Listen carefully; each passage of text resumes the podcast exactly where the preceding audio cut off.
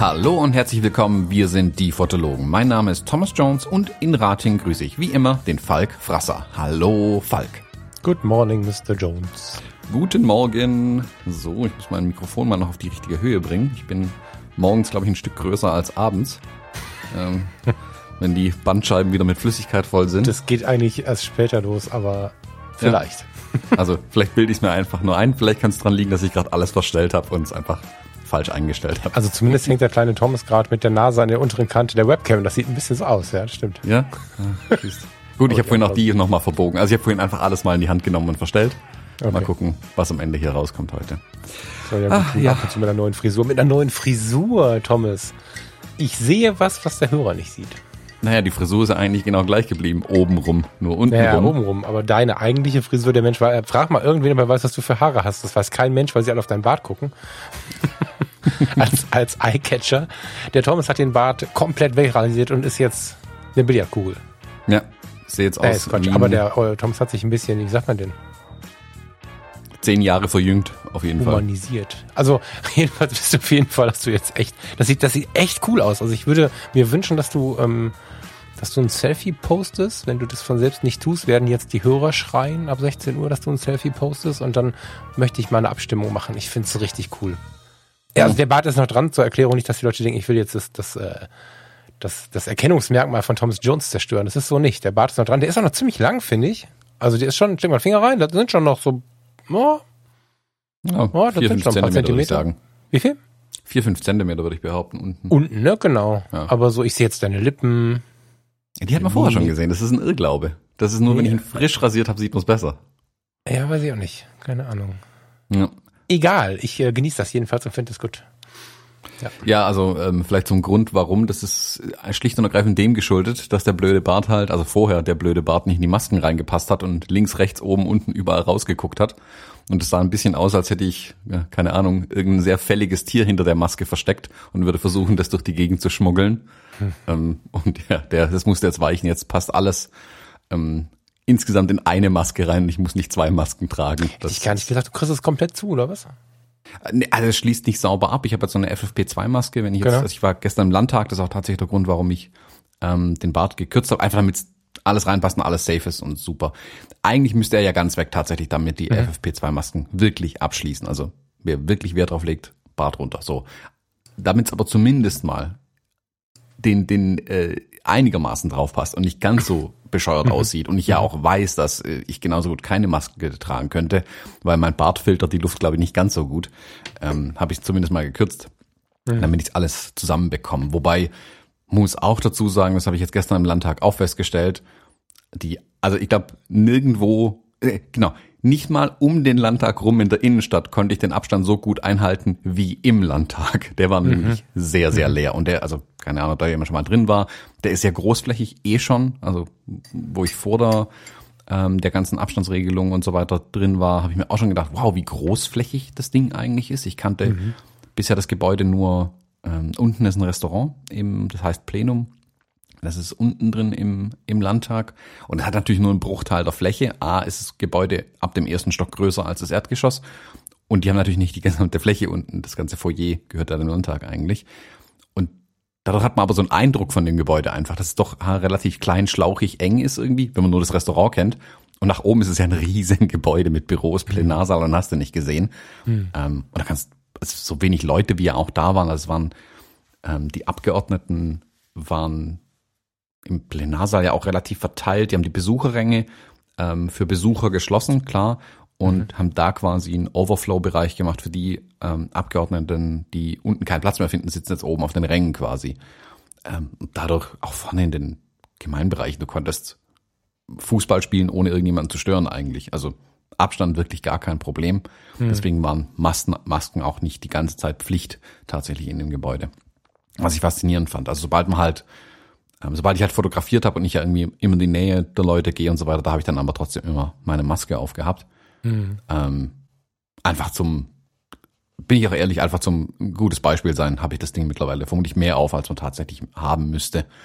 Und ja, damit es dann einigermaßen nach was aussieht, eben auch den Bart jetzt dafür gekürzt. Ich müsste jetzt mal überlegen, das fällt mir jetzt gerade so auf, ich google das gleich mal. Die FFP2-Maske, damit schütze ich mich vor dem Virus oder von den Viren von außen. Aber ich habe doch meines Wissens keinen Ausatemfilter. Nee, das heißt nicht. ja, das heißt ja, wenn du eine FFP2-Maske trägst und dich schützt, schützt du die anderen nicht mehr, die eine Stoffmaske tragen. Mm, ja gut, die funktioniert ja in beide Richtungen. Also die FFP2-Masken, also da, deswegen ist es auch eigentlich wichtig, dass die sauber abschließen. Die FFP2-Masken ja, haben ja keinen Filter im klassischen Sinne, dass die jetzt wie ein Sieb funktionieren, dass da also Partikel von einer gewissen Größe nicht durchkommen. Die funktionieren ja anders, die funktionieren ja, ah klar, eine gewisse Größe kommt nicht durch, wenn es zu groß ist, also Tennisball kommt nicht durch. Ähm, aber die arbeiten quasi so, dass durch die Engmaschigkeit und die mehreren Lagen und durch eine statische Aufladung, sage ich mal, Teilchen verschiedenster Größen auch angezogen werden. Also es ist eine Kombination aus ganz vielen Sachen und die filtern ja, 95 Prozent von den Partikeln. Im ah, es raus. gibt sie, ja, ja, ja, schon alles total klar. Ich habe mich jetzt gerade mal, ich habe mal schnell nachgeschaut, weil wenn ich jetzt hier aus Rettungsdiensttagen den totalen Bullshit erzähle, ist das natürlich mittelmäßig peinlich. Es gibt alle FFP-Masken mit Ausatemventilen. Mhm, gibt's auch noch, aber die sind nach wie vor sehr schwer zu besorgen. Ja, aber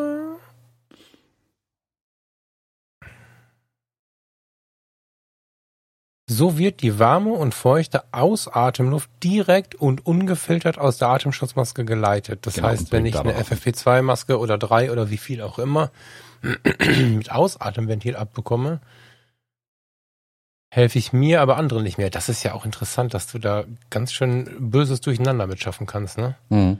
Naja, äh, wollte jetzt hier nicht zu sehr irgendwie zum Corona-Podcast werden, aber. Die Maske. Ja, spannend. Du, ähm, wann warst du im Landtag? Vor gestern. Freitag? Gestern, ne? Ach ja, klar, mhm. gestern. Gestern mhm. Abend so, so spät Feierabend gemacht, ich erinnere mich. Magst genau, du mir also, erzählen? Gibt's, also ich meine, du warst ja jetzt echt lange nicht mehr da, ne? 16 Wochen tatsächlich. Mhm. Das ist der Hammer, wenn man sich die Zahlen mal vor Augen führt, oder? 16 Wochen Pause gehabt jetzt. Ähm, also im Landtag zumindest. Also ich im Landtag, die, wie gesagt, die Abgeordneten waren ja schon längst wieder da. Ähm, das ist schon längst. Ich weiß gar nicht, seit wann die wieder tagen offiziell. Hm, müsste ich mal nachschauen. Aber ich habe jetzt seit, seit gestern leider einen Tag zu spät, um was wirklich Cooles zu fotografieren. Ähm, seit gestern habe ich auf jeden Fall meine Akkreditierung wieder, dass ich auch wieder rein darf.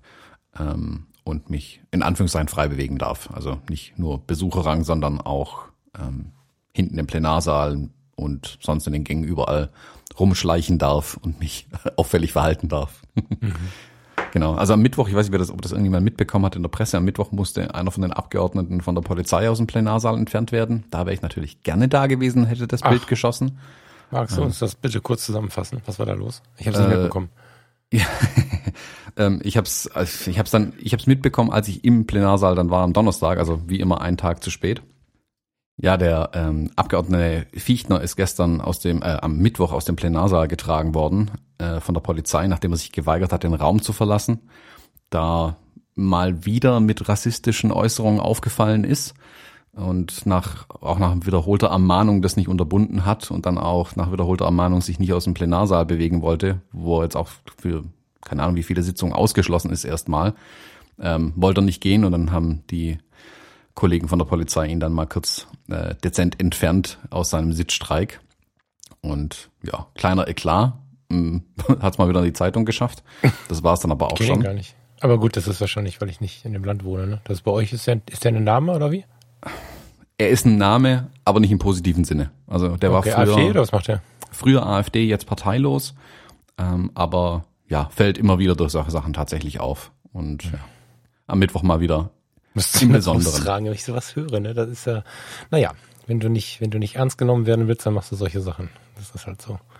Ja, der hat halt wieder, also ich habe es dann auch angeguckt noch, es gibt ja den äh, Videos davon und ein paar Bilder und die Zeitung haben sie auch berichtet. Also das darf jeder gerne selbst durchlesen. Geht nicht, also alles zu Recht so, also er ist zu Recht auch entfernt worden. Hm. Genauso die Ermahnung und die ja, Sperre, die er jetzt bekommen hat, mal wieder. Achso, er darf hm. gar nicht mehr rein. Ja, für fünf oder sechs Sitzungen ist er jetzt ausgeschlossen vom Plenarsaal. So gut.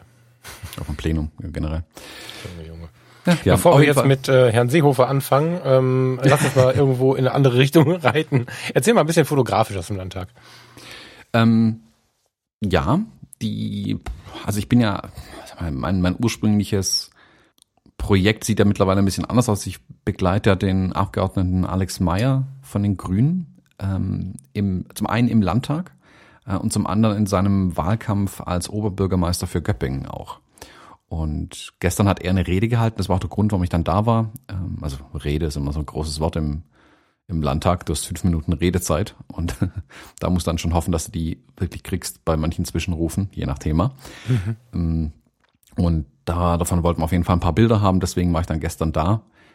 Ähm, das, gerade gestern bestand die Zeit aber sehr viel aus Warten, weil natürlich im Moment weniger interessante Dinge passieren. Ähm, also die, die Ausschüsse tagen ja zum Teil immer noch auch ähm, per Videokonferenz, wenn ich das richtig mitbekommen habe. Ähm, die Plenarsitzung an sich, da passiert ja meistens bis auf Mittwoch nicht so viel. Deswegen klebe ich eigentlich nur mit anderthalb Metern Abstand dem Alex Meyer an den Fersen und begleite ihn den ganzen Tag. Aber wie gesagt, gestern war es hauptsächlich Warten und es ging eigentlich nur um die Rede. Ich kann davon ja mal vielleicht zwei, drei Bilder auch in die Shownotes reinpacken. Da kann man sich das ein bisschen ähm, ja mal anschauen, wie sowas dann aussieht. Mhm. Mm, und war eigentlich so ein, generell auch so mit ihm mal kurz wieder face to face quatschen, weil wir haben jetzt auch seit 16 Wochen nicht mehr uns gesehen, ähm, mhm. um mal zu sprechen, wie wir dann auch weitermachen mit den, mit der Reportage über ihn, ähm, auch die, die Sachen für seinen Wahlkampf, die ich noch fotografieren soll. Das hätte alles schon längst passieren soll eigentlich. Aber ähm, bedingt durch die äußeren Umstände ging das jetzt halt alles nicht, deswegen wird es alles ein bisschen knapper.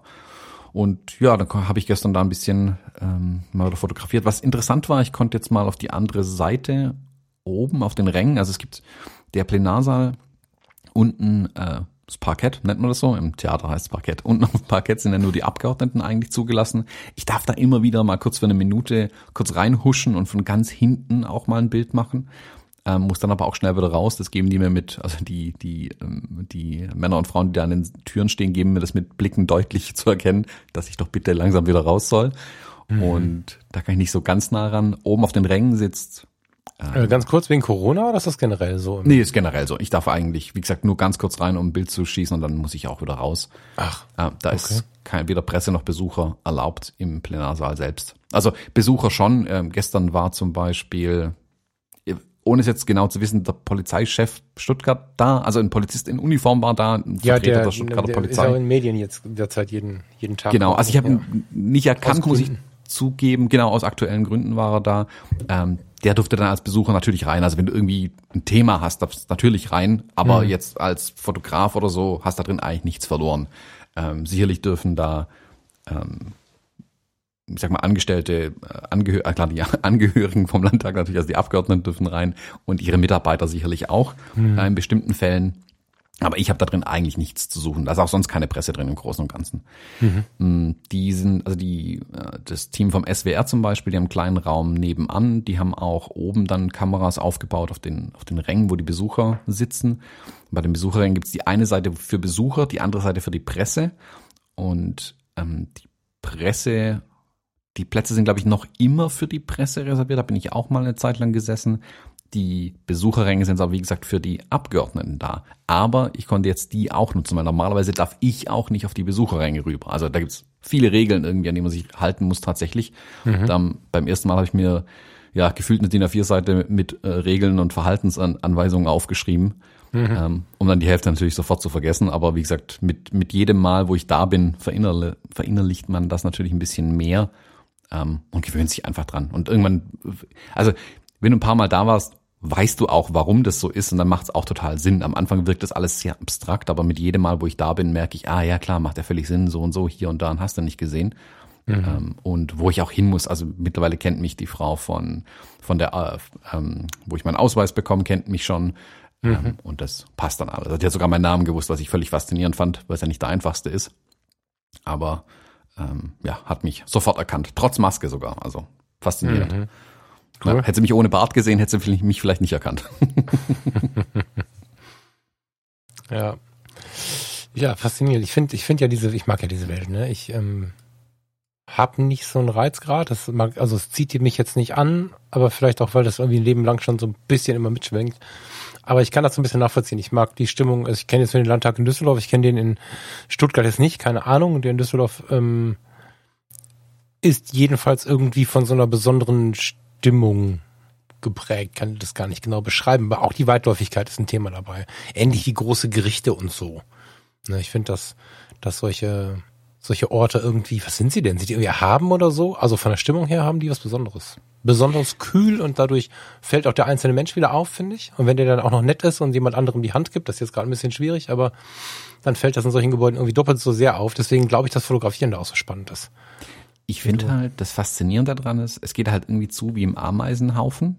Mhm. Im Moment natürlich ein bisschen weniger, aber ich finde diese Geschäftigkeit total faszinierend, die da herrscht. Diese, diese, ähm, diese Atmosphäre von, hier passieren wirklich wichtige Dinge. Das, mhm. das merkt man die ganze Zeit, da mhm. laufen Menschen rum mit irgendwelchen ähm, so Umschlägen mit wichtigen Dokumenten drin, rennen von A nach B und die Leute unterhalten sich. Du siehst ständig ähm, Politikerinnen von aus allen Parteien miteinander sprechen, um dann doch irgendwas halt auch miteinander ähm, irgendwo hinzubekommen. Also ich finde, man merkt da drin, die wollen, dass es vorwärts geht, die wollen da wirklich was bewegen, die nehmen ihre Aufgabe ernst im Großen und Ganzen, sagen wir mal so, die meisten.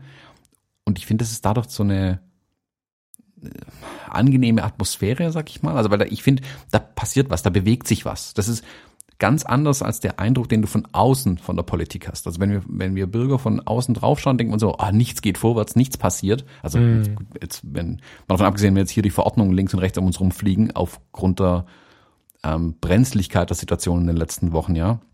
Aber sonst denken wir uns, warum brauchen die irgendwie, keine Ahnung, zwei Jahre, um einen Mülleimer irgendwo aufstellen zu lassen? Mm, wenn du drin steckst und es tatsächlich aus der Nähe sehen kannst, dann wirkt das nochmal ganz anders. Und ich mag auch tatsächlich die Stimmung so ein bisschen zu fotografieren. Also ich fotografiere zwar primär ähm, den Alex Meyer, aber ich nehme auch immer wieder so Schüsse mit von den anderen Abgeordneten, die da sind oder den Mitarbeitern, wenn sie so in den Fluren stehen ähm, mit zwei Telefonen, einem Aktenkoffer und ein paar Papieren lose in der Hand, weil sie eigentlich zwischen drei Ausschusssitzungen gleichzeitig hin und her rennen und trotzdem noch versuchen, zwischendurch was zu erledigen. Und gestern auch zum Beispiel, der Tag war dann insgesamt zehn Stunden für die meisten da drin. Mhm. Regulärer Donnerstag einfach. Mhm. Ähm, da ist auch echt viel zu tun. Die machen wirklich, wirklich viel. Und schade im Moment jetzt natürlich, aus gutem Grund sind die Besucher nicht zugelassen, aber ich denke nach wie vor sollte sich das jeder mal anschauen in irgendeiner Art und Weise. Also der Livestream ist natürlich schön, aber da sieht man nur die Plenarsitzung. Das drumherum finde ich tatsächlich faszinierend. Also gestern kam eine, eine kleine Gruppe mit Praktikanten, sage ich jetzt mal, durch. Das waren alles sehr junge Menschen, die meisten noch sogar unter 20, hätte ich jetzt gesagt, ähm, die da kurz durchkamen, die an mir vorbeigelaufen sind. Also ich habe es auch noch mitbekommen, weil ähm, einer der Auf, Aufpasser, nennen wir es mal Aufpasser, ähm, kurz mit denen gesprochen hat, wer sie denn eigentlich seien und sie dann kurz ihre Ausweise zeigen mussten. Ähm, weil er sie nicht erkannt hat. Das fand ich auch witzig. Laufen keine Ahnung wie viele hundert Menschen rum und er hat sie nicht erkannt. Äh, aber ich, ich glaube, dass er die wichtigsten tatsächlich erkennt. Ähm, und die liefen da auch durch mit großen Augen, völlig fasziniert, was da eigentlich passiert. Und ich, das hat schon so eine Ausstrahlung irgendwie, der Ort, finde ich. Also mhm. ich mag das total da drin zu sein, tatsächlich. Ich, weißt du, ich habe diese, diese Debatte ja schon länger am Hals. Also in meiner Jugend war ich eher ne, Vater im Stadtrat, SPD, hier Partei, da mal im Landtag, also nie mit dem Sitz, aber ähm, hatte halt immer mal wieder irgendwo irgendwas ja, wie sagt man, zu debattieren, zu politisieren. es, es war halt irgendwie so laufendes Thema in meiner ähm, Kindheit und Jugend. Ich war dann so ein bisschen der Ausbrecher, Punk, Heavy Metal, Grunge. So, und dennoch äh, konnte ich nicht durch die Stadt gehen, weißt du, mit, bist mit Kumpels unterwegs, irgendwie cool. Am besten ein, zwei Mädels dabei, Bier in der Hand und dann kommt irgendein Mann im Anzug und sagt, oh, du bist doch der Sohn von Gustav. so, also das, das ähm, hat mich halt immer verfolgt und auch in der Szene habe ich dann aber irgendwie versucht, äh, den Leuten mal klarzumachen, dass dieses generalisierte gegen Politiker meckern uns alle nicht weiterbringt und dass es auch bei weitem nicht so ist, als dass die halt zum Beispiel keine Arbeit tun, was ihnen ja immer wieder vorgeworfen wird oder dass sie zu viel verdienen. Ich ähm, bin nach wie vor der Auffassung, dass bei dem Stundensatz, den sie da abreißen, also in einer guten Firma würden sie mehr verdienen. Und klar ist das viel, wenn man hört, dass die, dass sie nach, nach ein paar äh, Runden im Land oder Bundestag äh, eine gute Rente haben und so, keine Frage. Aber ich habe von klein auf schon irgendwie immer das Bedürfnis gehabt, weil ich auch von klein auf dabei war, den Leuten mal zu erklären, dass ich persönlich gar nicht weiß, ob ich Bock auf den Stress hätte. Ich habe das immer mal wieder überlegt, ob ich hier mich kommunal mal so ein bisschen beschäftigen soll. Ich finde das auch spannend.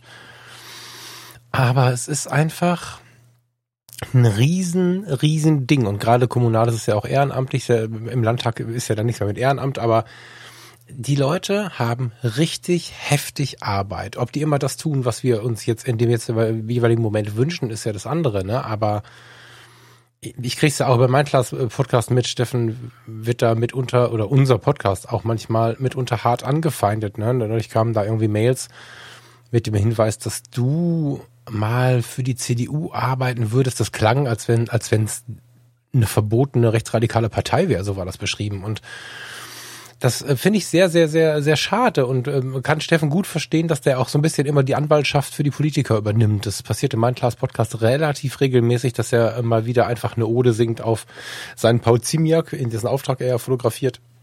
Aber auch auf die Kanzlerin, ja. Also ich habe sehr laut gegen diese Frau gebrüllt manchmal äh, in den letzten Jahren. In der letzten Zeit, muss ich sagen, kann ich das nicht mehr rechtfertigen so. Und ähm, ja, also ich finde es mega spannend, dass du da jetzt auch so ein bisschen reinschaust, weil jeder, der da diesen Blick bekommt, und da reicht meiner Meinung nach übrigens eine halbe Stunde im Sitzungssaal nicht. Das ist so ein bisschen das Problem. Also ich würde mir wünschen, dass die Leute tatsächlich mal so ein Tagespraktikum machen könnten, weil wenn du dir so eine Sitzung anschaust, dann sind da halt Menschen, wenn ich, also wenn ich vorgeprägt mit einem Vorurteil komme, und dann sitzen da Politiker, die vielleicht nebenbei noch irgendwas anderes machen, sogar, da kann ich mich nur noch mehr aufregen, wenn ich den Gesamt, äh, den Gesamttag nicht sehe. So, deswegen weiß ich immer nicht, ob diese Besuchergruppen, ah, ob das immer so förderlich ist, da jemanden für eine halbe Stunde reinzulassen, aber naja, es kann ja auch sehr schnell sehr langweilig werden, das muss man auch sagen, wenn die sich da über die Dicke von Gullideckeln unterhalten, einen halben Tag lang. Aber das muss halt mhm. halt irgendwann mal diskutiert werden. Mhm. Deswegen sehe ich ja tatsächlich meine Aufgabe so ein bisschen hier ganz neutral auch tatsächlich mit den Bildern zu zeigen, was da so alles los ist im, im Leben von einem oder den, den Abgeordneten insgesamt. Ich, Neutralität ist da auch das Gebot der Stunde. Da muss man auch ein bisschen aufpassen. Also ich kenne das Thema um Steffen, was er da abbekommt. Ich habe auch schon so eine Nachricht bekommen von wegen ähm, hier Grüne und so. Ähm, ich versuche es natürlich so neutral wie möglich zu zeigen. Das ist aber auch sehr, sehr schwer. Im Sprechen noch viel, viel schwerer tatsächlich, weil dann verplappert man sich eher mal als auf den Bildern, weil da habe ich immer noch die Chance, in Ruhe drüber zu schauen über die Bilder, die ich dann tatsächlich ähm, veröffentliche am Ende.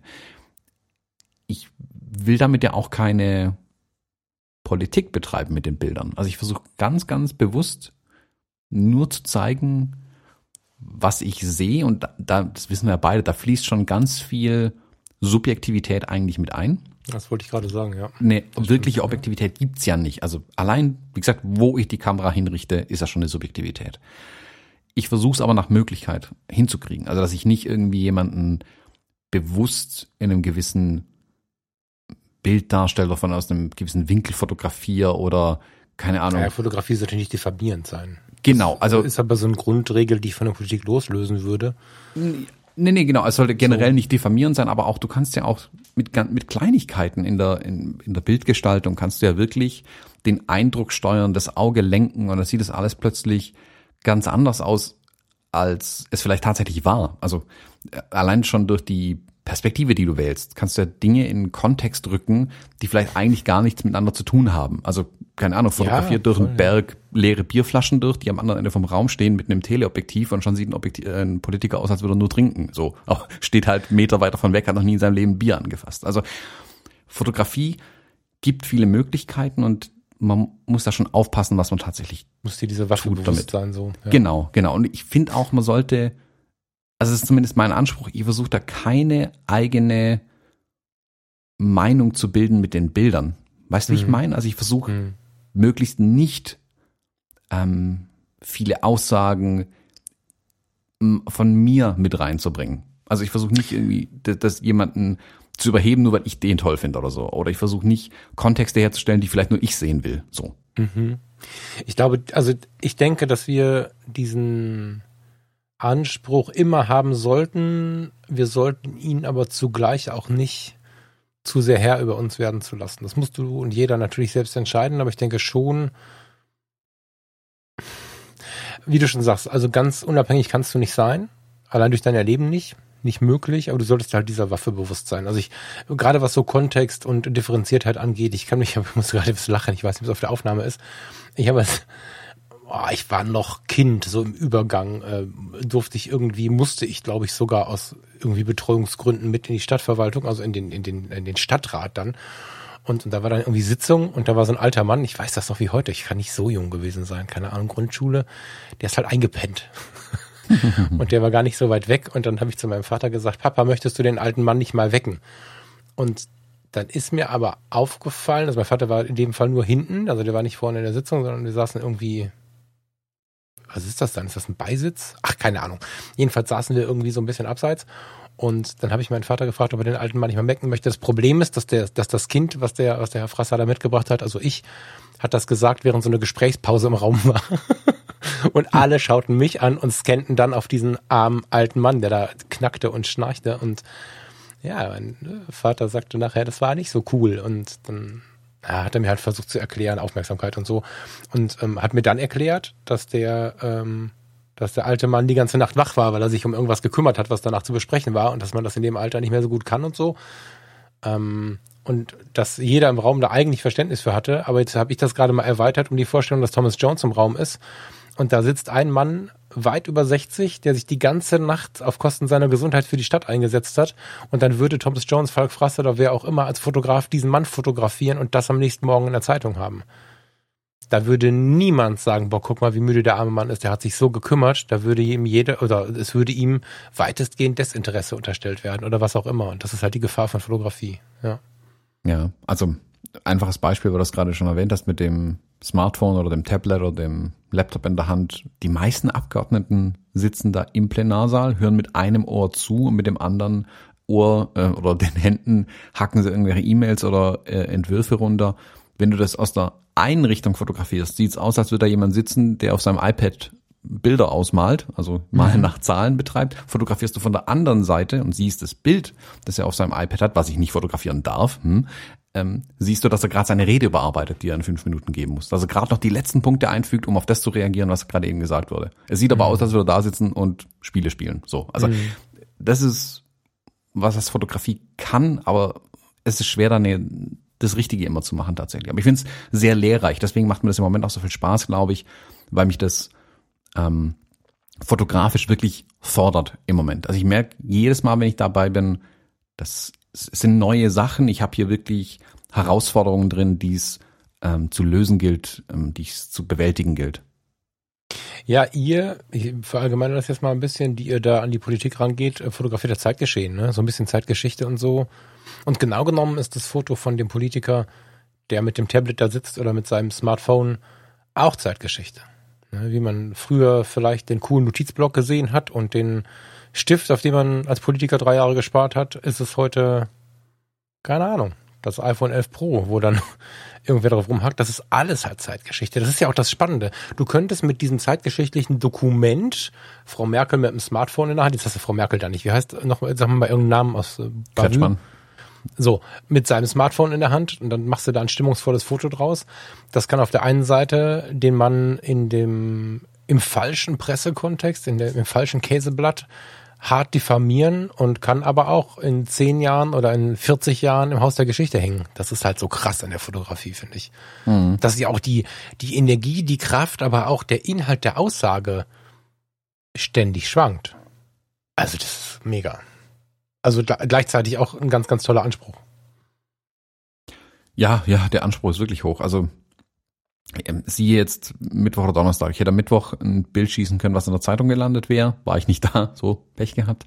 Das ist aber mhm. nicht, das ist aber tatsächlich nicht mein Bestreben. Also ich gehe da nicht hin, weil ich mir denke, boah, ich fotografiere die Titelstory ähm, für die Zeitung am nächsten Tag.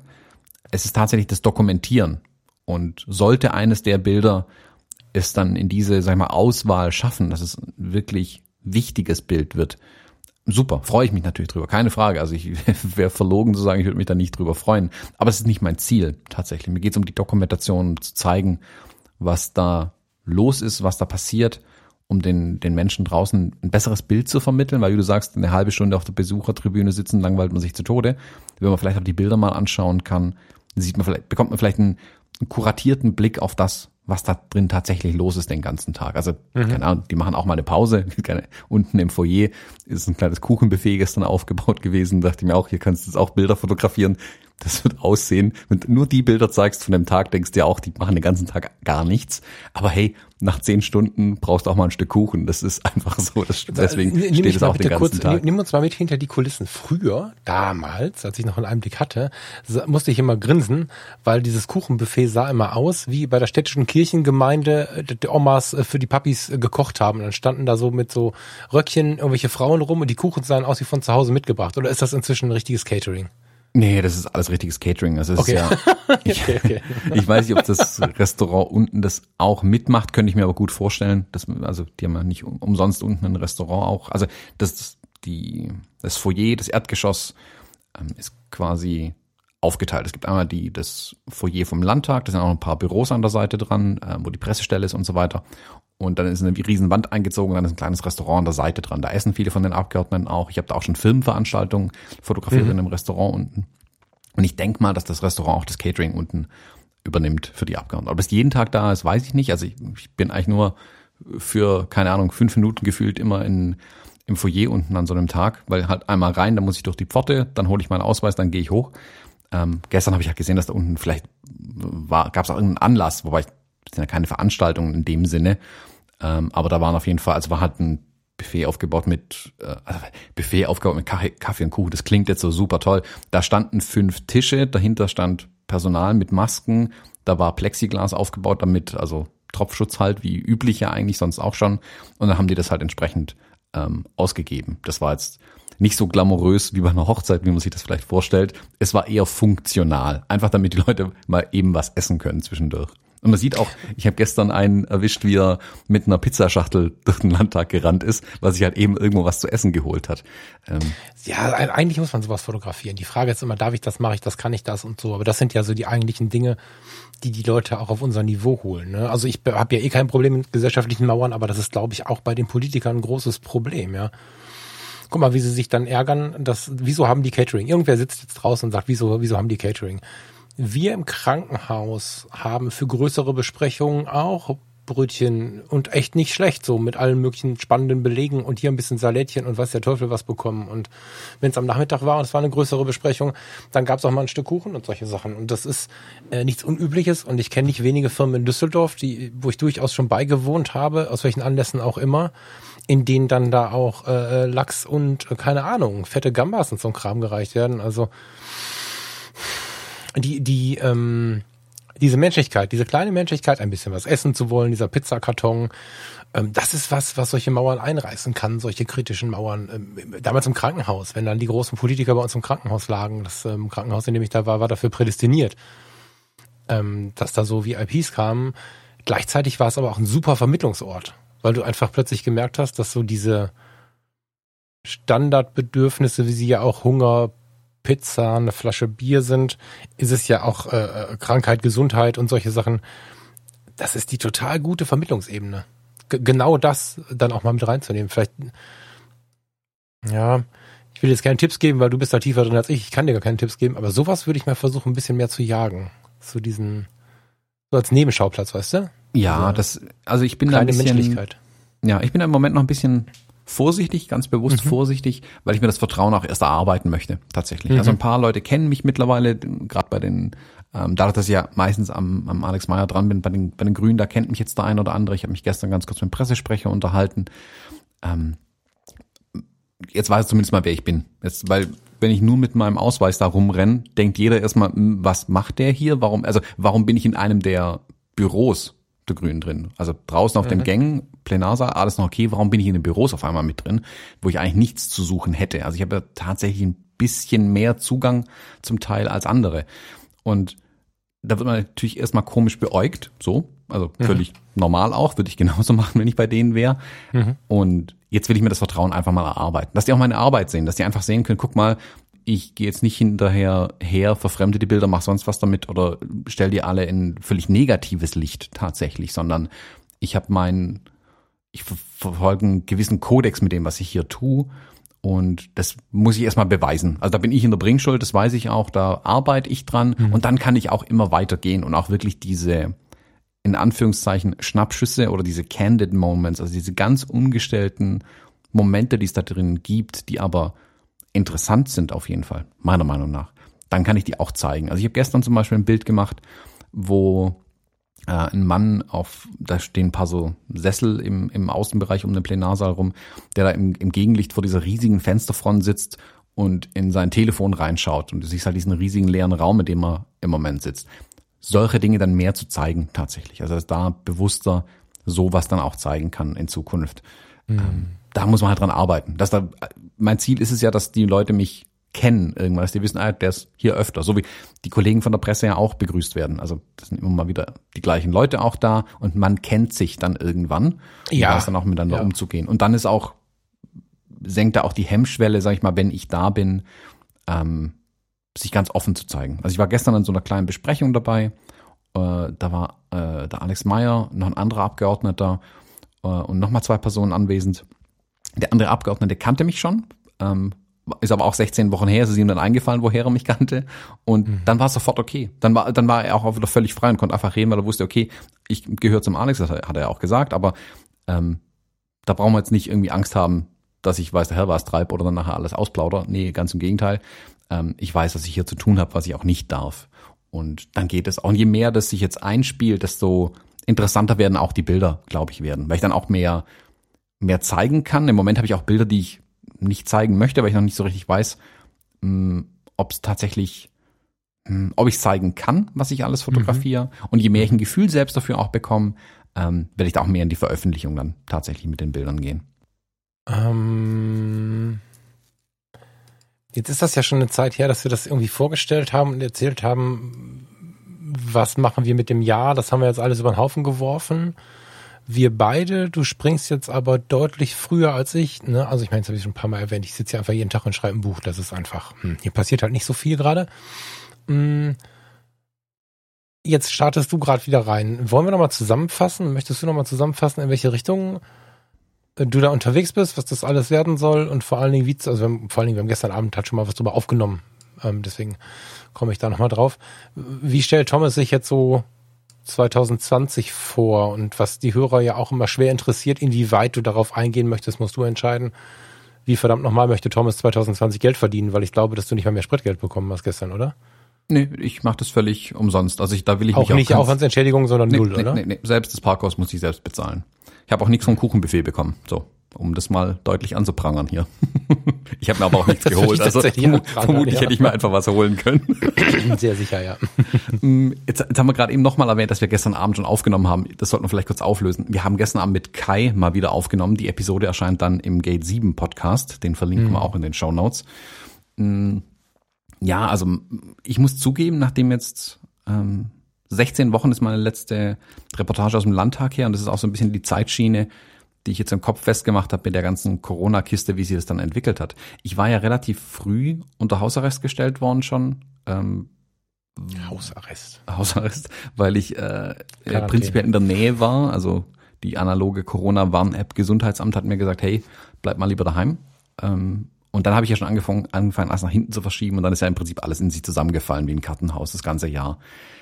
Nachdem jetzt viele, viele Wochen eigentlich nur ich sag mal nur Negatives, um es mal so zu formulieren, irgendwie auf einen eingeprasselt ist. Also ich spreche jetzt nur vom Business, ich klammer das andere jetzt mal bewusst kurz aus. Ähm, ist im Prinzip alles in sich zusammengefallen.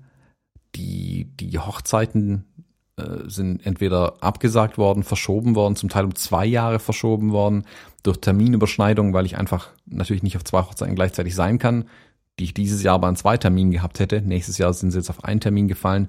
Musste ich also auch welche abgeben. Das trübt sehr die Aussichten für dieses Jahr, das muss man ganz klar sagen. Ähm, ich hatte ja zwar schon gesagt, dass ich weniger Hochzeiten fotografieren möchte. Ich hatte aber auch bin ich ehrlich, nicht so den Plan, wie ich den Umsatz woanders herholen wollte. Genau genommen mhm. habe ich ja auch auf der Business-Seite manche Sachen abgegeben oder einfach nicht mehr gemacht oder nicht mehr forciert zumindest, um mich auf diese Reportagen ein Stück weit zu konzentrieren, bei denen ich auch mhm. kein Geld verdient hätte.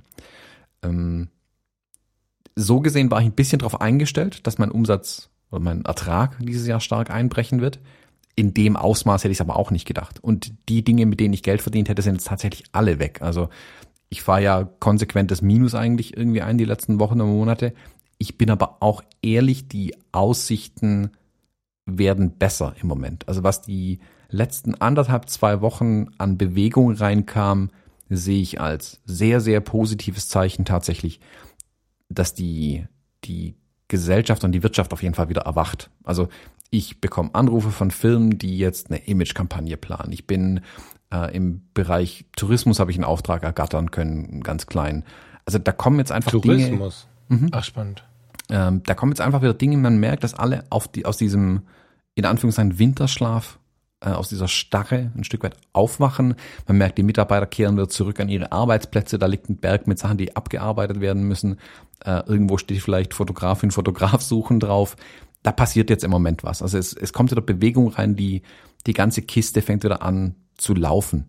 Und mhm. es ist tatsächlich so, dass ich für die, ich habe mich gestern, vorgestern habe ich mich hingesetzt und krampfhaft versucht, einen Plan zu entwickeln, wie ich das alles in den nächsten vier Wochen erledigen kann, was ich erledigen muss, Schrägstrich will. Also es hat tatsächlich umgeschlagen. Also bedingt dadurch, dass ich eben ein paar andere Sachen jetzt geplant hatte, weil ich ja so viel freie Zeit hatte, ähm, muss ich jetzt schon wieder entscheiden, okay, was, was mache ich, was mache ich nicht. Hm, das ist ein Luxusproblem, total. Es ist aber auch nicht so, dass es große Geld hängen bleibt. Es sind sehr viele organisatorische Sachen, sehr viele Dinge, die jetzt langsam anlaufen, bis es dann tatsächlich Früchte trägt im Sinne von, da kommen Euros aufs Konto, dauert es aber definitiv auch noch eine Weile. Also mhm. es ist nicht so, dass jetzt der Schalter umgelegt ist und alles ist gut. Es läuft an. Man merkt, dass es anläuft. Es muss sich aber noch, sagen wir es so, auszahlen, dass es wieder anläuft. Und da hoffen jetzt natürlich die, die Firmen, mit denen ich da gesprochen habe, die Mitarbeiter, alle mit mir darauf, dass es so gut weiterläuft, dass eben nichts, dass nicht zum neuen Lockdown kommt, weil das natürlich dann auch verheerend wäre. Also damit plant gerade ganz bewusst niemand. Ähm, mit dem neuen Lockdown. Genau, ja. weil, weil da keiner einfach, also die Planung willst du nicht machen, glaube ich. Also vielleicht gibt es den einen oder anderen Controller, der irgendwo sitzt und sich denkt, oh Gott, was wäre wenn? Irgendjemand sollte dieses Katastrophenszenario vielleicht überlegen, ja. Aber ich glaube, mhm. die Firmen sollten eigentlich schon nach vorne schauen und gucken, okay, wie kommen wir aus der ganzen Kiste raus, wie kriegen wir die Wirtschaft wieder ans Laufen. Und ich spüre schon, dass da was passiert im Moment. Also muss aber auch zugeben, bei den größeren Firmen, bei den kleineren Firmen, da merkst du noch ganz, ganz viel hm, Verzweiflung ein Stück weit. Ähm, da ist noch nicht ganz so viel, äh, wie soll man sagen, Hoffnung wieder da. Bei den größeren Firmen ist schon ein bisschen eher, die vielleicht auch einfach mehr, mehr Puffer hatten, um da jetzt irgendwie einigermaßen sauber durchzukommen. Das heißt für mich konkret, dann auch fotografisch dieses Jahr, dass schon andere Projekte reinkommen, als ich es ja vielleicht geplant hatte. Also ich hatte ja, also jetzt kann man sagen, nachdem du dein Buch hast ja platzen lassen, ich hätte eigentlich dieses Jahr am zweiten Buch arbeiten sollen seit einem halben Jahr. Also ich habe platzen lassen, heißt ja, ich habe aufgegeben. äh, genau, also ich hätte praktisch bevor das erste Buch in Druck war, hätte ich schon mit dem zweiten angefangen. Das ist aber komplett mhm. mit Corona in sich zusammengefallen, klar. Weil für mich wären, wären da viele Reisen angestanden, viele Dinge, die ich hätte fotografieren wollen. Das hat sich erledigt. Das schiebt sich mal mindestens um ein Jahr nach hinten, wenn nicht mehr. Mhm. Weil jetzt auch jetzt ja schon, also das nächste halbe Jahr wird auch nichts passieren an dem Buch konkret. Ähm, von daher wird es mindestens ein Jahr sich verzögern. Heißt, ich muss nach anderen Projekten schauen. Viele von den wirklich spannenden und interessanten Dingen, die ich fotografieren wollte, also freie Sachen, kann ich jetzt leider alle gar nicht machen. Ähm, ich habe noch ein paar Dinge vor, aber tatsächlich hat sich die, die Ausrichtung und der Fokus völlig geändert. Also ich habe jetzt, ähm, der ein oder andere hat es vielleicht schon gesehen, ich habe im August einen Vortrag jetzt auf der TPIC ähm, bekommen, bin da angefragt worden. Ähm, werden mehr solche Sachen jetzt tatsächlich passieren, was ich jetzt nicht unbedingt vorhatte, sage ich mal. Mhm. Also ich habe ähm, letzte, vorletzte Woche war es auf dieser bei Creative Love ähm, so, eine, so einen Vortrag gehabt, jetzt den auf der TPIC. Ähm, ich bin jetzt nochmal angefragt worden, konkret nach so einem, nach einem Workshop, den ich machen soll. So, sowas ist ja mittlerweile zum Glück auch wieder in einem gewissen Rahmen auch möglich. Ähm, mhm. Werde da sicherlich ein paar Dinge machen. Da bin ich ehrlich, schlicht und ergreifend, weil ich auch Geld verdienen muss. Also kann man nicht anders heben. Zumindest kann ich Geld verdienen mit, mit Dingen, die mir wirklich, wirklich Spaß machen. Das ist natürlich schon wieder ein bisschen Luxus. Jetzt nicht so, dass ich doch Erntehelfer werden musste. Das hätte mir nicht ganz so viel Spaß gemacht. Äh, es wird mir mehr Spaß machen, die Ernte Wobei zu ich das Thema spannend finde, aber das ist ein anderes Thema, ja. Ich wäre gern dabei, verstehe mich nicht falsch. Ich finde es total spannend, das auf Bildern festzuhalten. Ich sehe mich aber nicht selbst Spargel aus dem Boden ziehen. Ähm, ja, ja, beim Spargel ist auch. Das, ist ja auch wirklich anstrengend. Ja, ja, genau. Also viel das andere würde ich, würde ich ja machen. Ich gucke mich ja gerade auch sogar tatsächlich um, aber Spargelstechen, da bin ich wahrscheinlich nach einer Woche, ach, nach einem Tag durchgebrochen. Aber ja, ja genau. Aber ich habe da wirklich höchsten Respekt vor den Leuten, die das machen. Ich ja. könnte es nicht. Also ich sage ah, ich, ich könnte es nicht. Also A, würde ich mich blöd anstellen, vermutlich auch, weil ich keine Lust habe und weil es echt anstrengend ist. Mhm. aber wie gesagt, ich würde eher eine Reportage darüber zu machen, wie anstrengend es ist für die Leute, äh, unter welchen Bedingungen die vielleicht auch arbeiten müssen. Das fände ich spannend, aber glaub mir, den Zugang wirst du nicht so schnell bekommen, vermutlich in solche Bereiche rein. Ähm, ja, ja, das weiß ich gar nicht. Aber das, was du halt dann wissen musst, ist, dass die dich bewerfen, während sie sich da kaputt ackern. Läufst du da ja. mit deinem Kaffee to go rum und machst da schöne Fotos mit deiner Kamera. Dann ist natürlich so eine Situation. Ja, ob die immer so ja. schön sind, die Bilder am Ende. Hm. Ähm, ja, also fotografisch ist im Prinzip alles anders. Also wir hatten ja Anfang des Jahres eine kleine, eine kleine, vermutlich auch oder zwei Stunden Episode aufgenommen, wo wir so ein bisschen über die Planung für das Jahr gesprochen haben, so das Thema, mhm. das wir über das Jahr geschrieben haben. Ähm, da hatte ich Tiefe hingeschrieben. Ähm, bewege mich momentan in sehr seichten Gewässern, dafür in vielen. Ähm, und das Wasser ist unangenehm warm irgendwie. also ich bin wirklich nicht zufrieden mit dem, wo ich fotografisch gerade auch stehe. Also ich, da bin ich, ja, anders kann man sich sagen, ein bisschen unzufrieden. Aber nicht, weil, ähm, weil ich Bilder mache, die nicht gut aussehen. Das ist einfach, weil ich mich nicht dahin bewege, wo ich hin wollte, weil ich nicht das fotografieren kann, was ich gerne möchte und ich halt immer so weniger gute Alternativen manchmal jetzt hatte in den letzten Wochen, wenn überhaupt Alternativen da waren, um sie zu fotografieren. Und jetzt, ja, jetzt werde ich doch ein bisschen Business machen. Ich werde halt einfach Dinge fotografieren, um Geld zu verdienen. Das ist okay. Viele haben nicht mal die Möglichkeit. Also ich weiß, dass ich mich da auf hohem Niveau noch beschwer eigentlich. Aber es läuft auf jeden Fall anders, als ich es mir vorgestellt hatte. Aber das ist ja meistens so. Während man ähm, Pläne macht, lacht das Leben oder so ähnlich geht der Spruch. Gut, dass du es sagst, weil ich glaube, dass, wir, dass es ganz gut ist, wenn wir es ein bisschen entschärfen, weil ich weiß, dass da draußen noch sehr, sehr, sehr viele sitzen, die noch gar nicht wissen, wo, wann überhaupt wieder irgendwas losgeht. Ja, also klar, wenn man die Finger schon tief drin hatte und äh, die Firmen zufällig oder bewusst so gewählt hat, dass es die sind, die heute noch mal agieren können, alles gut. Ne? Aber das ist ja auch, das sind ja auch so Bereiche, das kann man ja vorher gar nicht abschätzen. Also ich habe dieser Tage erst mit einem sehr, sehr guten Freund Zeit verbracht. Der ist ähm, relativ federführend an einem, in einem großen Wirtschaftsberatungsunternehmen, ein großes weltweit, es gibt ja nur drei oder vier, könnt ihr euch jetzt aussuchen, welches. Ähm, und der berichtete mir, dass die genauso, also die, ah, Genau, siehst du, das ist immer das Differenzierte. Eigentlich haben sie eine luxuriöse Situation, weil wir haben nicht, sie haben nicht mal mehr ihre Mitarbeiter in Kurzarbeit geschickt. Die Leute werden normal weiterbezahlt, auch während sie zu Hause saßen und auch teilweise gar nicht so viel arbeiten konnten. So, da waren Menschen dabei, die am Tag zwei, drei Stunden Arbeit gefunden haben und dann war vorbei. Also das ist natürlich eine gewisse Luxussituation. Auf der anderen Seite ist ein absoluter Einstellungsstopp da. Ähm, unbefristete Verträge werden nicht verlängert oder so. Also so ein paar Sachen dabei einfach, wo man ähm, befristete Verträge. Ähm, wo man dann merkt, selbst so ein Unternehmen, was ja in Prunk und Gloria steht, ja, ähm, hat jetzt zu knapsen und wird jetzt keine 1000 Euro für den Falk ausgeben, der da eine besonders coole Business-Fotografie-Konzept-Idee hat. So, ne? Also, ja, lange Rede, kurzer Sinn. Es werden nicht alle so gold dastehen, wie du es äh, gerade erlebst. Und ähm, was dich einfach nur auszeichnet, aber auch dann im Positiven weiterbringen wird, ist, dass du trotzdem sagst, ich will aber mehr.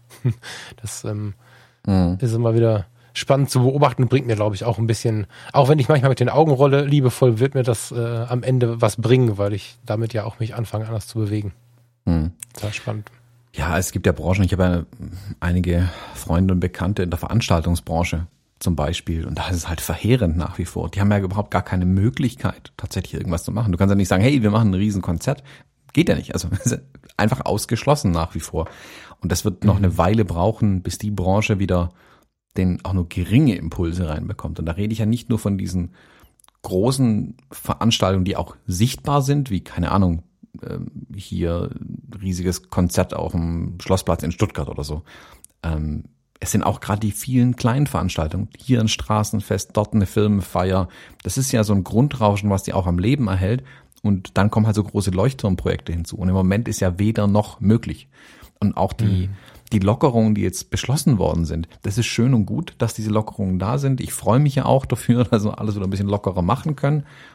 Aber im Moment trauen sich die Veranstalter auch noch nicht, irgendwas zu machen, berechtigterweise, äh, weil das die Kiste noch nicht ausgestanden ist, in der wir uns gerade befinden. Und so eine Veranstaltung, du sagst jetzt nicht einfach so, hey, am Wochenende kommt Bruce Springsteen nach Stuttgart. Nee, das muss ja ein halbes Jahr erstmal geplant werden, wenn überhaupt. Wenn nicht noch länger im Voraus, muss sowas geplant werden. Sprich, für die kommt die wirkliche, dieses Licht am Ende vom Tunnel kommt für die noch viel, viel später. Und das ist so eine Branche, wo ich auch wirklich sagen muss, also mit denen möchte ich auf gar keinen Fall tauschen. Die haben gar keine Chance im Moment irgendwas zu machen und sind überhaupt nicht Herr der eigenen Lage, weil die so von so vielen externen Faktoren einfach abhängig sind im Moment. Und von daher, wie gesagt, jammer ich auf extrem hohem Niveau, habe aber halt auch das Glück, dass ich allein bin, in Anführungszeichen, mit meiner Firma. Äh, es gibt nur einen Mitarbeiter, der ist jeden Monat Mitarbeiter des Monats und der hängt sich echt rein. Ähm, und der guckt halt, dass jetzt, wo jetzt irgendwas gemacht werden kann. Mhm. Ja, ich meine, ich bin auch immer ein bisschen hin und her gerissen. Ich freue mich für die, ich sage es bewusst für die Kollegen und nehme mich da mal raus, dass das langsam wieder losgeht. Ähm, weil ich davon aber nicht so richtig überzeugt bin, freue ich mich quasi nicht für mich. Also ich muss sagen, da, dass ich eigentlich, wenn ich das so betrachte, kühl in dem Umfang fachlich, wie ich das fachlich betrachten kann, wie ich das gelernt habe, wie ich mich vielleicht noch dazu ein bisschen belesen habe, halte ich das für eine sehr heikle Geschichte, was jetzt gerade ähm, da passiert, aber auch was wir alle so tun. Ne? Also ich gehöre oder wir hier als Haushalt gehören zu den Vorsicht, vorsichtigeren Konsorten und ähm, machen dennoch relativ viel. Also während die Aufnahme online geht, werden wir das erste Mal versuchen, wie das in so einer Therme läuft. Ne? Muss man jetzt dazu vielleicht sagen, für die, die schreien, da ist ein Riesenabstand, da sind nur ein paar Leute und so. Das ist so ein Versuch jetzt. Das, was ich in, an Informationen vorher ge gehört habe, klang wirklich vernünftig. Mm, aber ich sehe auch Veranstaltungen, wenn ich so durch die Stadt spaziere, wo einfach ähm, meiner Meinung nach die Leine nicht zu locker gelassen wird, sondern abgeleint wurde. Und das finde ich nicht gut, ehrlich gesagt. Ich weiß, dass wir alle was von Freiheit schreien wollen und ich weiß, dass wir alle arbeiten müssen und wollen und gucken müssen, dass die, dass die Kohle wieder reinkommt. Aber ich bin tatsächlich dieser Tage, oh, ich bin doch noch sehr skeptisch, weil es ist ja gerade einfach ein bisschen eingedämmt, das Ganze mangels, also durch den fehlenden Kontakt. Wir haben ja nichts geschafft, außerhalb der Tatsache, dass wir keinen Kontakt hatten. Es, es gibt ja keine Fortschritte ansonsten oder keine, keine, die bei uns ankommen, sagen wir es mal so. Ne? Und ähm, da finde ich es dann doch fragwürdig, wie viele Menschen sich bewegen, den Mundschutz unterm Rüssel tragen und so, obwohl wir genau genommen, außer dem Mundschutz richtig zu tragen und den richtigen Abstand gehalten haben, nichts erreicht haben. Und das ist. Ähm ja, da mag ich ein bisschen widersprechen. Ich glaube, dass wir ganz, ganz, ganz viel erreicht haben äh, in dem Land jetzt tatsächlich. Das Problem ist, dass es sehr schwer zu erklären, weil nicht sichtbar ist. Nee, nee, wir haben viel erreicht, aber durch Abstand. Ja, genau. Durch, durch also, den Mundschutz. Durch also wir haben nichts tun, haben wir was erreicht, was man nicht sehen kann. Das ist total genau schwierig. und genau und dadurch ähm, jetzt ist vorbei, ist vorbei, alle rennen los und ähm, machen das gleiche wie vorher, was ja eigentlich nur in die gleiche Situation führen kann, wenn wir Pech haben. Und ich meine, natürlich gibt es ein gewisses Umdenken in einem großen Teil der Bevölkerung. Es gibt aber auch einen nicht weniger großen Teil, der das halt nicht sieht. Ne? Ich meine, wir haben uns da jetzt äh, ohne Mikrofon schon unterhalten. Es gibt halt die Menschen, schauen nach Italien, die sehr viele Familienangehörige tatsächlich nicht nur erkrankt gesehen haben, sondern auch verloren haben. Und hier bei uns gibt es Gegenden, in denen die Leute mit gutem Gewissen sagen, ich habe noch nie einen Kranken gesehen, hier das gibt's nicht. So, ich meine, ist jetzt auch eine sehr einfache Art und Weise, das Ganze zu betrachten, aber so ist der Mensch nun mal. Ich finde halt irgendwie mitdenken muss auch reichen, aber scheinbar erwarte ich zu viel von den Menschen. Also es ist oftmals nicht cool, finde ich. Also wenn wir Freiheit bekommen und und und und äh, uns das erlauben, dann dann finde ich es gut.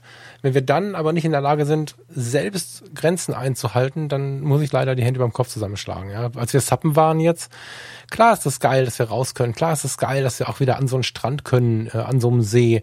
Müssen wir dann da mit zehn Leuten Kopf an Kopf hängen? Müssen wir mit, mit, mit zehn Leuten auf ein Segelboot oder können wir einfach für uns selber überlegen, dass es dafür noch nicht die Zeit ist? Na, ist egal, ich muss jetzt hier keinen, keinen zweiten Drosten-Podcast machen, aber. Hat er nicht gerade einen Grimme-Preis gewonnen? Vielleicht sollten wir das doch machen. Ja. Ich bin ein Fan. Ich bin absolut äh, ein, ein Anhänger von den Drosten Ultras. Das ist so, aber ja. Scheinbar hören dem zu wenig Leute zu. Ja, ja, scheinbar. Wobei, die haben ja kürzlich haben sie mal eine Episode gemacht, wo er nicht dabei war. Hast du die gehört? Mhm. Ähm, nee. Wo sie ein bisschen haben die hinter die Kulissen blicken lassen. Das fand ich total spannend. Da haben sie auch ein bisschen über die Hörerzahlen und so geredet. Ja, die sind ähm, gigantisch hoch, oder? Ja, da wird uns einfach mal nur kurz schwindlig. Also die ja, sind, ja, ja. Äh, sind im siebenstelligen Bereich unterwegs. Ähm. Da haben wir noch ein Stück vor uns. äh, hm. ja. Hm, hm. ja, aber wie gesagt, er ist ja auch so eine Instanz, sage ich mal, ähm, mhm. Der versucht da was Positives zu erreichen. Also ich unterstelle dem wirklich nur gute Absichten eigentlich, kann ich jetzt einfach mal so sagen. Meiner Meinung nach, ja. Und ähm, das ist ja das, wo ich glaube, uns alle ein bisschen eine gewisse hm, Verantwortung zuteil wird. Also als Beispiel, ich habe in der letzten Episode über die Corona-Warn-App gesprochen. Wir haben die ein paar Tage vorher aufgenommen, bevor, mhm. also da war gerade die App draußen und ich habe mir gedacht, oh je, oh je, was passiert, wenn die Leute das nicht installieren, weil sie Angst davor haben, weil sie die Themen nicht kennen, weil die Begriffe mhm. schwierig sind. Da dachte ich mir, komm, mach was. Und ich habe gesagt, ich wollte eigentlich ein Video dazu drehen, habe ich gesagt, nee, Podcast ist, glaube ich, das bessere Medium dafür tatsächlich. Ähm, dann kann es jeder genauso wiedergeben, weil jeder hat eine Stimme, so, die meisten haben eine Stimme. Und dann haben wir das da ja erklärt und was habe ich Zuschriften dafür bekommen? Du ja auch. Was haben mhm. wir Zuschriften bekommen? Ich habe total viele Gespräche danach geführt, das sind ähm, Fragen gestellt worden, ganz viele auch, wo ich selbst dann nochmal drüber nachdenken musste, mir, mir bis zum Source Code runter die Sache nochmal angeschaut habe und mich tiefer eingelesen habe in manche Themen, wie das auch kryptografisch tatsächlich im Detail abläuft. Also ich habe wirklich Diskussionen auf ganz hohem Niveau geführt über das mhm. Thema, also fachlich hohes Niveau geführt ähm, und dann noch tiefer reingeschaut und mir gedacht, ja, guck mal, mh, mm, war richtig, das zu tun. Die Leute hatten noch Fragen, manche hätten vielleicht installiert mit so mit dem, mit dem, aber den Gedanken im Hinterkopf gehabt, hm, war das jetzt, also ist es wirklich cool, ist es nicht cool? Und wenn wir da ein bisschen was dazu beitragen können, ähm, und mit sowas wie der Corona-Warn-App, dass die Leute das be nicht bedenkenlos, dass ich ihre Bedenken ausräumen kann und sie es dadurch bedenkenlos installieren können äh, und aus Überzeugung dann vielleicht den nächsten ähm, auch abholen können, irgendwie in, in ihrem eigenen Bekanntenkreis. Dann haben wir ein Stück dazu beigetragen, Teil der Lösung zu sein und nicht Teil des Problems. Und das, danach strebe ich nach wie vor mit dem Podcast, mhm. mit der Fotografie, mit allem. Und womöglich versuche ich das dann auch durchzuziehen. Und ja, also fand ich total spannend. Danke auch nochmal für alle, die geschrieben haben beim letzten Mal. Ich mhm. fand das total spannend, ähm, die Fragen auch zu, zu bekommen. Weil also logischerweise, ich gucke da ja anders drauf auf das Thema ähm, das, da bin ich äh, nicht in der gleichen Situation wie Drosten, aber er hat natürlich ein, ein, extremes Fachwissen, der weiß ja ganz genau, worüber er redet. Und dann kriegt er manchmal Fragen gestellt, wo der sich sicherlich denkt, ja, das ist doch völlig logisch. Dafür hat er aber auch Jahre studiert und die Leute eben ja. nicht. Und genauso ja. ging es mir ja auch. Also wenn wir dann die Leute Fragen gestellt haben, ähm, wie das mit dem, zum Beispiel mit dem QR-Code eigentlich läuft, aber kann nicht jeder den QR-Code abscannen und plötzlich haben alle Corona? Nee, eigentlich nicht, aber okay, lass mich dir erklären, das, dann geht man halt tiefer rein. Aber war mhm. schön, dann Einblick zu kriegen, ähm, auch in einem anderen Bereich mal wieder fachlich tief mit den Leuten ins Gespräch zu gehen. Es hat total viel Spaß gemacht. Also wirklich, das war, war eine schöne Erfahrung tatsächlich die letzte Woche, die Unterhaltung, die ich da geführt habe. Ja. Ja, es ähm, ist sowieso so, dass im Moment sehr viele schöne Rückmeldungen kommen. Manchmal auch nur so kurze Hinweise zur Sendung und so. Ähm, feiere ich total ab dass da einfach so, hör mal, du hast doch gesagt und guck mal, hier hast du einen Link, du hast doch irgendwas erwähnt und gesucht und weiß der Teufel und dann habe ich irgendwie zum Thema VW-Bus erzählt, dass wir gerade ein bisschen schauen, zack, bin ich ein bisschen gebildeter in dem Thema Subboarden, alles das. Ähm, ich find's geil, wie die Leute Anteil nehmen an uns, also an dem, was wir so tun. Vielen Dank. Aber ich möchte gern ein bisschen schwenken. 59 Minuten 20. Ähm, wir haben die Stunde noch nicht voll. Lass uns noch mal eine Stunde ranhängen. nee, ja genau, das ist jetzt immer die Gefahr, aber ich möchte das Thema nicht auslassen. Deswegen ähm, hau ich es nochmal gerade in unseren Topf hier rein. Ich, ich möchte wissen, du, du hast gesagt, du hast dich da mehr eingelesen als ich. Ich kam heute Morgen mit so einem, was denn da bei Olympus jetzt genau passiert und ich wusste zur Not noch irgendwie, wer die japanischen Investoren sind. Da war es für mich auch Schluss.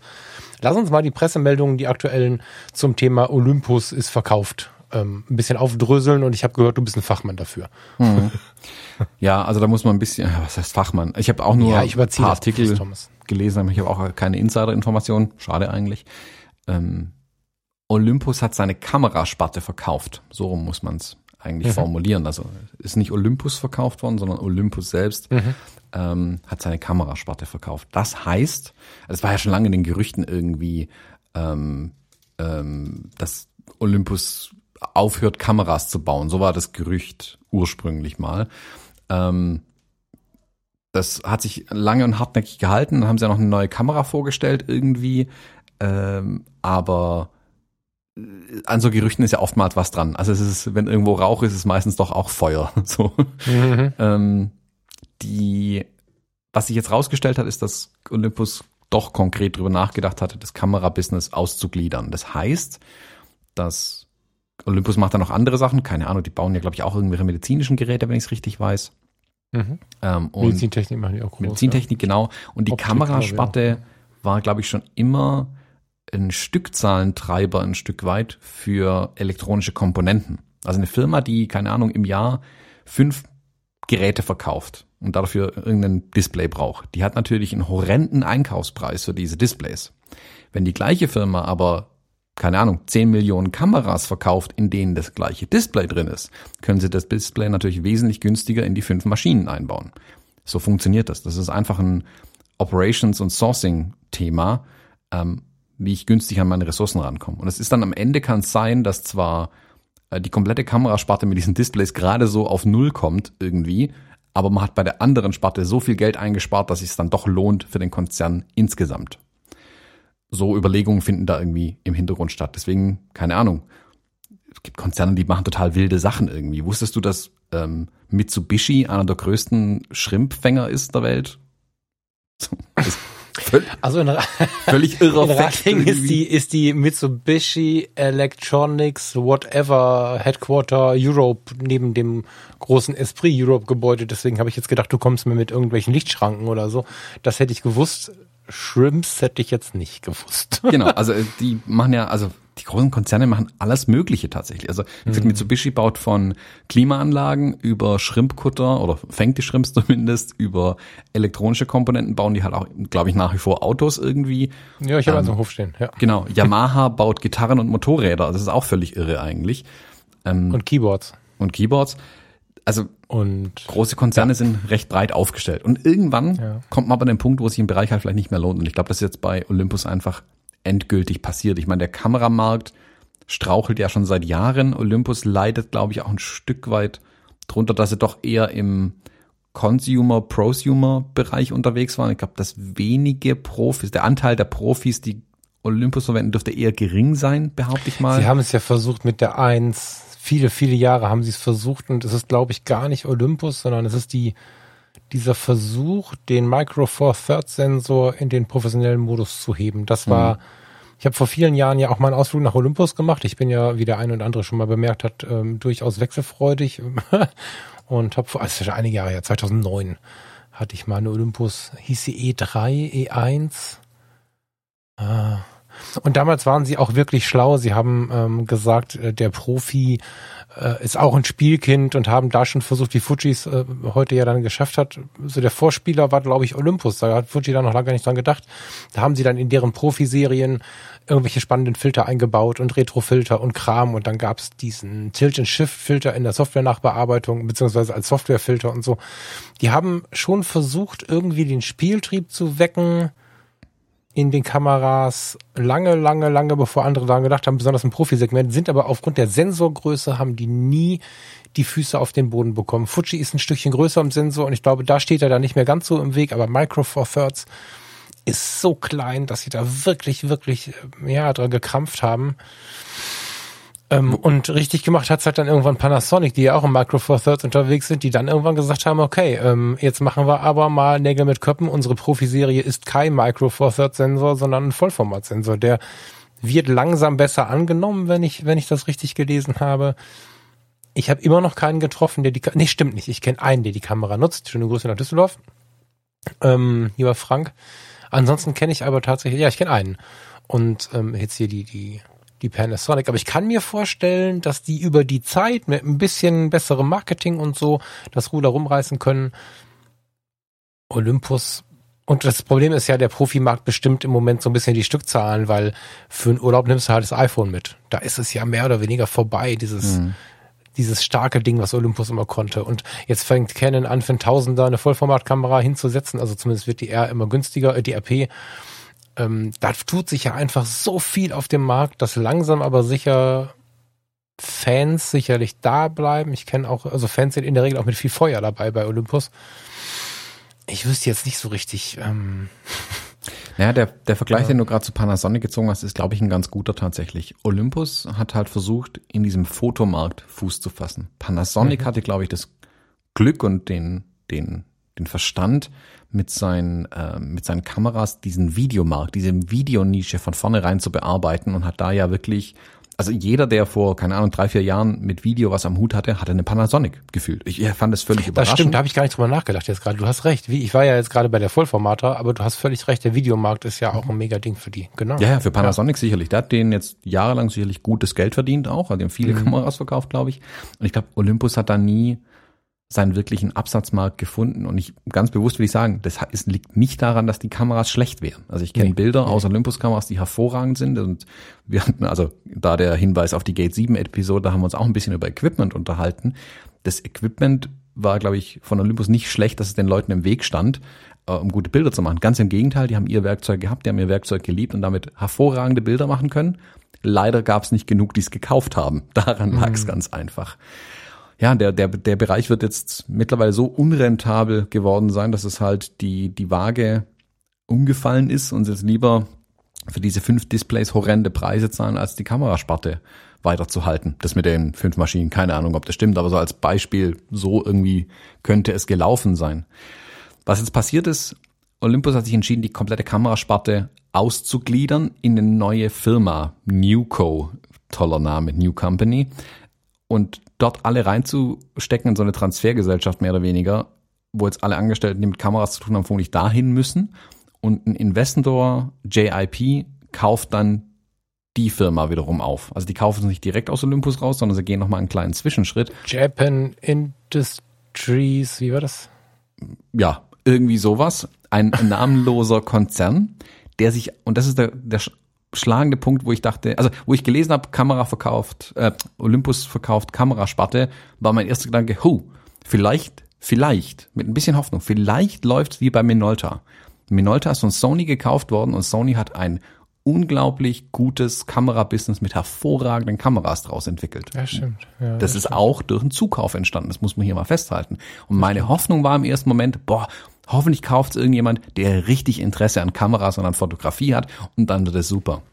Dann habe ich auf JIP geklickt und gesehen, das ist eine Firma, die ist darauf spezialisiert, Firmen zu kaufen, sie rentabel zu machen, um sie dann wieder zu verkaufen. Denen hm. ist, sorry für die harte Formulierung, scheißegal, was die Firma produziert. Das ist denen völlig wurscht. Also keiner der Manager dort kannst ja, du damit. Aber du musst ja in diesen Firmen, wenn du es rentabel machen möchtest, ist der Fotomarkt ja momentan tatsächlich so, dass du was Geiles liefern musst. Also ja, ja, aber denen ist auch egal, was die tatsächlich produzieren. Denen ist es nicht mal das, also das Produkt ist denen ja schon sehr egal. Die Kamera, was mit dem Produkt passiert, ist denen am egalsten. Das ist bei mhm. Sony anders gewesen. Sony wollte den Kameramarkt wirklich ähm, umkrempeln. Also bei Sony saß sicherlich irgendjemand, hat sich gedacht, wir wollen Marktführer werden und haben dann geguckt, was machen sie? Komm, lass uns Minolta kaufen, das wird bestimmt was werden. So ganz kurze Geschichte, keine Ahnung, vielleicht gibt's ein Buch dazu, wäre mal interessant. Bei JIP habe ich die Hoffnung nicht. Also ich habe da wirklich, sorry, überhaupt keine Hoffnung, ähm, dass daraus was werden wird. Und soweit ich es jetzt bis jetzt gelesen habe, ist eines der Probleme tatsächlich schon, dass die Marke Olympus nicht mitverkauft wurde. Die neuen Kameras die von den Menschen produziert werden würden, wenn denn welche produziert werden, würden dann Newco oder JIP heißen im Moment, weil momentan kein Markentransfer stattgefunden hat. Und das wäre ja noch verheerender, jetzt als neuer Player an den Markt zu gehen. Ich meine, wenn man es hoffnungsvoll sehen will, das, vielleicht das wieder was, das musst du jetzt nochmal kurz, hilf mir nochmal weiter. Was hast du, wie meinst du das? Naja, die können ja nicht bei, also Newco baut jetzt die Kameras, die dürfen aber nicht Olympus draufschreiben. Sie sind ja nicht Olympus. Ah, ich habe das so verstanden, dass Olympus als Marke weiter funktioniert und auch als Marke weiter drauf stehen bleibt. So, so wie ich das gelesen habe, eben nicht. Also wie gesagt, keine Ahnung, wie die Artikel gerade stehen. Ähm, da habe ich Widersprüchliches gelesen. Ähm, mhm. Bis die erste Kamera gebaut wird, sag ich mal, dass es nicht so ist. Sicherlich, der Bestand an Kameras wird weiter als Olympus verkauft werden. Keine Frage. Aber was passiert mit der nächsten Kamera?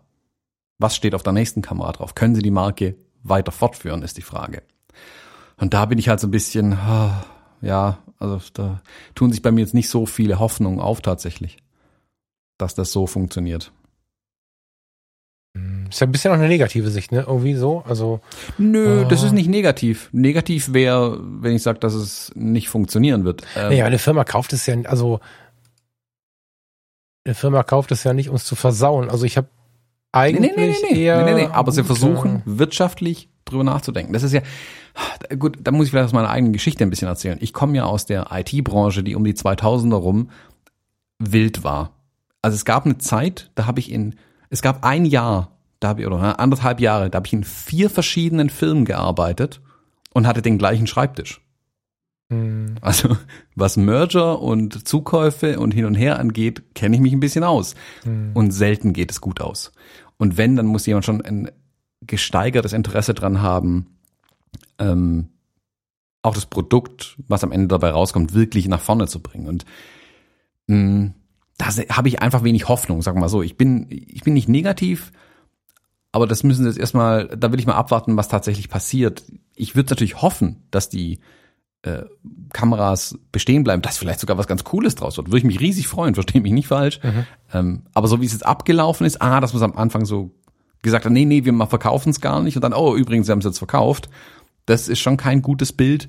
Und wir wissen ja auch alle, wie der Kameramarkt im Moment aussieht. Also Sony hatte vor ein paar Jahren, als sie Minolta gekauft haben, ja noch ähm, grüne Wiesen, sag ich mal, vor sich, wo sie was verkaufen konnten. Ähm, da haben ja alle geschrien, oh Gott, die Marke Minolta ist weg. Ähm, Sony versaut. Genau das Gegenteil war jetzt der Fall. Minolta hätte vermutlich nicht überlebt. Sony hat genug Geld reinpumpen können, um was wirklich Tolles draus zu bauen. Weil der Kameramarkt aber auch noch da war und wirklich Kameras gekauft wurden. Der Fall ist heute halt nicht mehr mit Olympus. Und deswegen, also die werden es auf jeden Fall schwer haben, daraus was aufzubauen. Ähm, ja. Olympus hat es ja nicht verkauft, weil es gut lief. Also, ja, ja, da hast du völlig recht. Aber ich feiere es halt immer, wenn neu denkende Menschen kommen, die auch vielleicht sogar mit dem Markt gar nicht so viel zu tun haben. Oder wenn es alte, alte Könner sind, die Teile des Marktes beherrschen oder so. Das war ja bei Sony so, die sich ein bisschen Know-how mit einkaufen. Ich weiß, dass traditionell eine Übernahme immer mit so einem Uiuiui gesehen wird. Ich habe ähm, in der Mitarbeitervertretung damals im Krankenhaus ähm, auch zwei, drei Übernahmen von Teilbereichen mitbekommen, wo die Mitarbeiter eine riesen Panik geschoben haben, wo wir als MAV natürlich extrem gut drauf geschaut haben. Und ich gehörte zu den Traditionellen, die gesagt haben, oh, können wir das nicht verhindern und keine Ahnung. Und ähm, in allen drei Fällen muss ich sagen, hat der abgebende das abgebende Unternehmen, was wir dann selber waren, nachher wieder saubere Zahlen gehabt, weil so wie die Führung oder wer auch immer das System, das Gesamte getickt hat, war es nicht zu retten. Die Firmen, die übernommen haben, haben in den drei Fällen guten Profit davon gemacht und die Mitarbeiter auch, weil die waren nur zu begeistern, indem es ihnen ein Mühe besser ging als vorher. Das heißt, alle Verträge wurden, und das ist schlau, das war früher ja nicht so, früher wurde damit eher gespart. Alle Verträge, die neu unterschrieben wurden, waren in der Regel besser als die alten Verträge, obwohl die alten Verträge aus so einem traditionellen Krankenhaus ganz schön gut sind. Und ähm, ja, ich bin da so ein bisschen, oder meine Meinung ist da ein bisschen durchbrochen. Ich habe schon sehr lange keine keine schlimme Übernahme mehr gesehen. Ich weiß, dass es sie gibt. Ich kenne sie auch aus den Nachrichten. Aber ich persönlich in meinem Umfeld, ja, habe eher positive Veränderungen davon gesehen. Und ähm, jetzt gerade hast du Sony in, den, in die Diskussion geworfen. Das ist ein total schönes Beispiel. Ich glaube, ich bin einfach gespannt. Ja. Hm. Ja, wie gesagt, wir, wir stecken nicht drin, wir haben nicht die Insider-Information, leider. Ja, also ja, wenn ja. jemand welche hat, immer her damit. Ähm, ja, ich, aber nach dem, was ich bisher gelesen habe, schwindet meine Hoffnung so ein bisschen einfach, dass da tatsächlich was draus wird. Das würde mich interessieren, jemand, der mehr bei Olympus drinsteckt, dass wir haben ja ein paar in unserem ähm, äh, Bekanntenkreis, sage ich mal, wenn da jemand irgendwie mehr Infos hat, vielleicht ja auch jemand Kontakt hat zu den Leuten bei Olympus. Ähm, ich werde es auch nicht ausplaudern, aber mich würde es brennend interessieren, was da im Moment passiert. Ich finde es total spannend. Also auch die, sag mal, die Bewegung, die da reinkommt. Wir wissen ja zum Beispiel schon, dass, dass Nikon schon lange strauchelt irgendwie ähm, und auch nicht so wirklich die tollen Umsätze einfährt und sich auch schon eine Weile vermutlich überlegt, okay, wie kommen wir aus der Sache raus? Also wie machen wir mehr Umsatz, dass wir Kameras verkaufen können? Mhm. Ähm, oder wie verkaufen wir Kameras, damit wir noch mehr Umsatz machen, je nachdem. Ähm, keine Ahnung, hätten sie jetzt die Kamerasparte Olympus und Nikon zusammengetan. Also hätte Nikon Olympus gekauft, hätte ich gesagt, oh, mutig, ihr habt eigentlich kein Geld, aber okay, vielleicht habt ihr eine Idee, wie ihr daraus was macht. Aber wenn halt so eine Rettungsfirma irgendwo aus Japan daherkommt und die Kiste kauft, da habe ich leider wenig Hoffnung tatsächlich irgendwie. Und was, ich hab Bock. Was können wir denn wetten? ich glaube, dass das geil wird. Lass mal um irgendwas wetten. Nix, was uns jetzt die Laune versaut, aber keine Ahnung. Was trinkst du gerade so, wenn du was Alkoholisches trinkst? Ähm, Rum? Oder Whisky? Oder? ah, ich bin wieder irgendwie beim Whisky eher angekommen. Ja, dann lass mal irgendwie eine Flasche Whisky. Lass mal, lass mal über eine Flasche Whisky. Jetzt nichts, keine 100 Euro Flasche, ne? Irgendwas günstigeres. Aber lass, Ja, lass uns mal, eine, eh nicht. lass uns mal in einem Jahr, vielleicht erinnern wir uns ja mit unseren grauen Zellen in, in einem Jahr oder wenn es die ersten Nachrichten dazu gibt, ähm, wenn die Kiste voll in die Hose geht, kriegst du eine Flasche Whisky und wenn die Kiste funktioniert und geil wird, dann ist es meine. Mhm. Okay? Okay. Okay, cool. also ich habe da gar keine So. fachliche, das ist ein Bauchgefühl, ne? Aber irgendwie möchte ich es beschützen. Gut, Ja gut, äh, das ist, hm, bitte? das, so geht's mir ja auch. Also ich hätte ja auch gern, dass es weitergeht. Ja, ja, Ich ja. seh's halt Habe ich auch nicht. anders verstanden. ähm, ja, wir müssen langsam zum Ende kommen, lieber Thomas. Ich habe nämlich übersehen, dass heute die Sommerferien beginnen. das heißt, wir müssen ein bisschen los. Also hier in NRW zum Beispiel. Bei euch ist nicht, ne? Wo, wo gehen sie überhaupt? Ich glaube, Ah, ihr seid doch, die Letzten, oder? Wir sind die Letzten, wir fangen zusammen mit Bayern, glaube ich, an, wenn ich es richtig weiß. Ja, da sind unsere bei alle wieder uns ist es noch eine Woche, wobei, doch kann sein, dass es nächste Woche bei uns erst losgeht. Ja, ja Weiß wir müssen heute noch in die Eifel. Ich bin gespannt, wie wir das schaffen. Du hast äh, vor der Aufnahme ganz richtig gesagt, habe ich wirklich drüber nachgedacht, das können wir noch mal eben reinwerfen. Fünf Minuten haben wir noch. Du hast ganz richtig gesagt, wie, wie hast du es formuliert? Sie, Sie, Sie fahren kreuz und quer. Erzähl noch mal. Naja, ähm, dadurch, dass jetzt ja die üblichen Urlaubsgebiete wegfallen, ähm, werden die Leute sicherlich nicht wie üblich in die gleiche Richtung fahren. Also, keine Ahnung, während jemand aus Bayern beispielhaft bisher nach Italien runtergefahren ist an den Strand, denkt er sich jetzt, hm, vielleicht lieber doch nicht, ich fahre mal in den Norden hoch. Also ich glaube, dass es ein völlig anderes Verkehrsbild dieses Jahr geben wird auf den Straßen. Ähm, ich behaupte sogar, dass es mehr werden wird wie sonst, weil Mhm. keiner fliegt im Großen und Ganzen. Alle müssen in Anführungszeichen fahren. Bin mal gespannt. Also, hm, mal schauen, Ja. wie das wird. Ja, nee, Ja. guck mal, wir haben jetzt auch Sommerferien, sehe ich gerade hier. Hab's gerade mal gegoogelt nebenher. Bei uns geht's auch ab Montag quasi los, ab 30. Das ist doch Dienstag. Hä? Am Dienstag fangen die Ferien an. Das ist ja, Ist das so? Nee, das Ach, war. Okay. nee, das- das war 2019. Sorry, ich bin im Ah. falschen Jahr. Wobei Doch, es das schon mal 30.07. Nee, 30.07. genau, nicht 30.06. Okay, bin einen Monat zu früh, genau. Ja, wir haben erst Juni. Stimmt. Gut, also Ein wie dem auch sei, Jahr. vielen Dank, lieber Thomas. Ich wünsche dir einen total schönen Tag.